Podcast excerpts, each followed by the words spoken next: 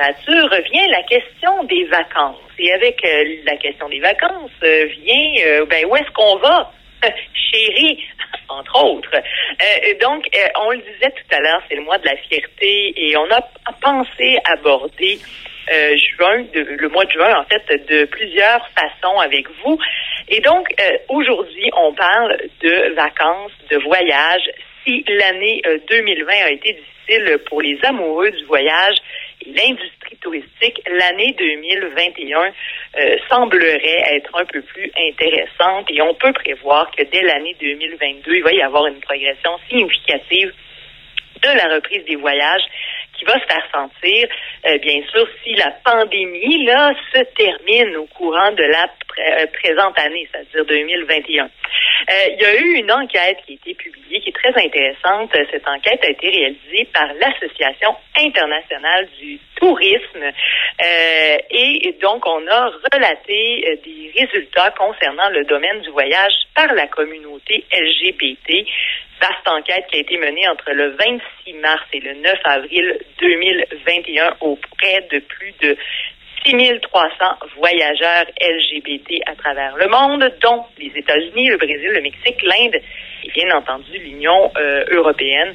Près des trois quarts des répondants, 73% d'entre eux, se disent avoir déjà préparé des vacances ou le feront si la fin 2021, vacances slash voyage.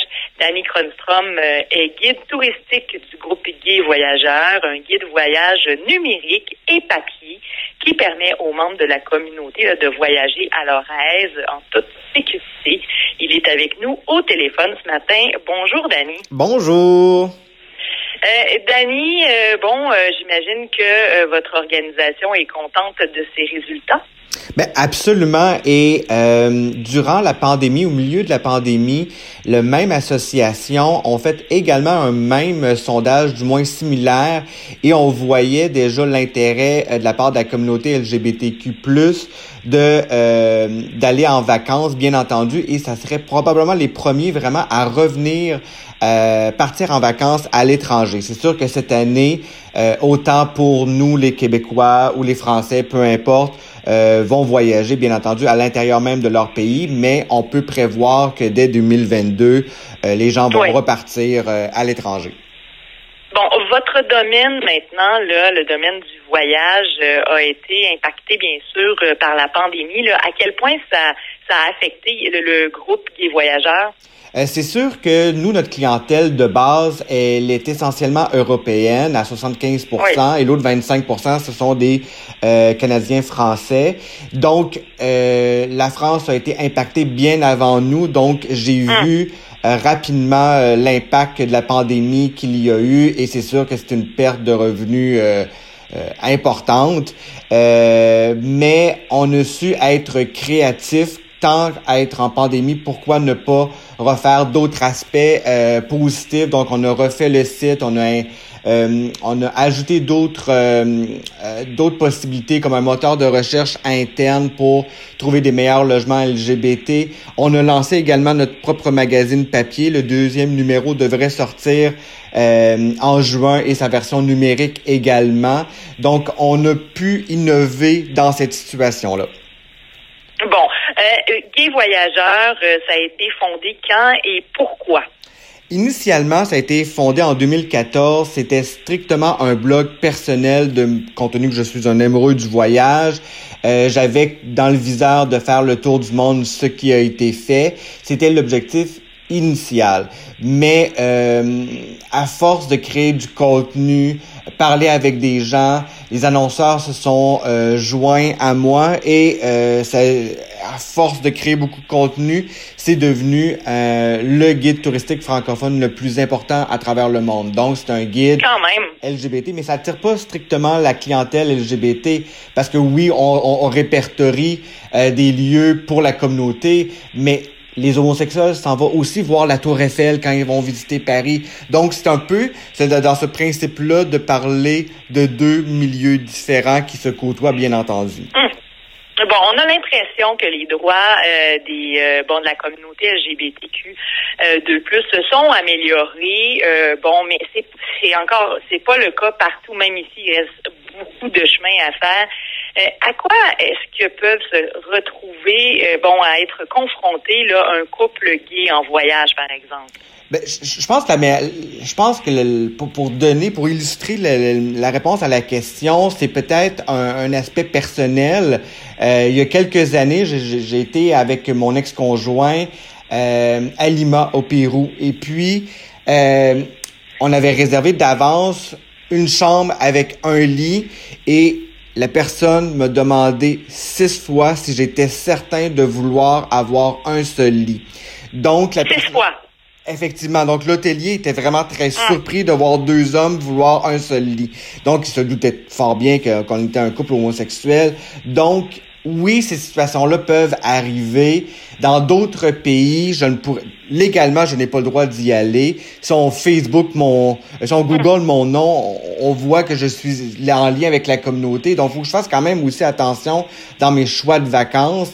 Euh, mais, euh, bien entendu, euh, de notre côté, on fait la promotion euh, des lieux qui sont ouverts et sécuritaires. Comment est-ce que vous arrivez à sélectionner ces établissements-là et ces activités-là? Parce qu'il n'y a pas seulement des établissements hôteliers, il y a aussi des activités que vous proposez. Euh, sur quelle base est-ce que vous vous basez? Y a-t-il des critères? Vous faites des visites systématiques? Avez-vous des, des espions, des émissaires? Absolument. On a un peu de, un peu de tout ça. Euh, initialement, nous, on a créé une charte euh, gay-friendly. Donc, lorsqu'un hébergeur ou une activité, une entreprise se joint aux gay voyageurs, euh, devrait lire la charte qui fait en sorte qu'on doit respecter la, la communauté LGBT lorsque euh, vient dans son établissement. Mais nous, notre côté, on, on, fait également le tour du monde, pas actuellement, mais euh, dans un autre contexte, on s'en va voir les hôteliers, on va leur parler. Euh, mm. Actuellement, c'est beaucoup plus par euh, par Zoom ou par téléphone, peu importe. Et concernant les destinations, nous, on s'y rend, on va les visiter, on va s'assurer des fois. On fait affaire aussi avec les offices de tourisme. Et c'est juste parler avec l'Office du tourisme, ça donne déjà un ton dans l'ouverture ou dans la fermeture. Donc, euh, on peut parler autant avec les îles Fidji qu'on va parler avec euh, Paris, etc. Euh, est-ce qu'il existe une espèce de certification le autre que se retrouver sur votre site? Je pense au ISO 9000, par exemple, qui est dans un tout autre domaine, là, mais je me dis que ça serait intéressant d'avoir ce genre de pour les établissements. Est-ce que ça existe? Eh bien, effectivement, ça, ça existe. Euh, c'est encore là l'association qui a fait euh, l'enquête. Euh, l'Association internationale du tourisme LGBT, qui offre effectivement une forme de certification autant de la part des chaînes hôtelières reconnues, connues, etc., que des plus petits établissements. Donc, ça permet d'avoir un réseau pour les pour l'industrie du tourisme afin de se réunir, afin d'en parler, mm-hmm. et mais également pour les clients de s'assurer que le lieu ou la destination soit beaucoup plus euh, euh, ouverte. Euh, Dani, en terminant, je visitais votre euh, site Gay Voyageur, puis je me disais, Caroline, je voyais plein de belles images de couples en voyage, sur la plage, nommez-les, là, euh, toutes les belles images qu'on se fait mentalement quand on pense aux vacances.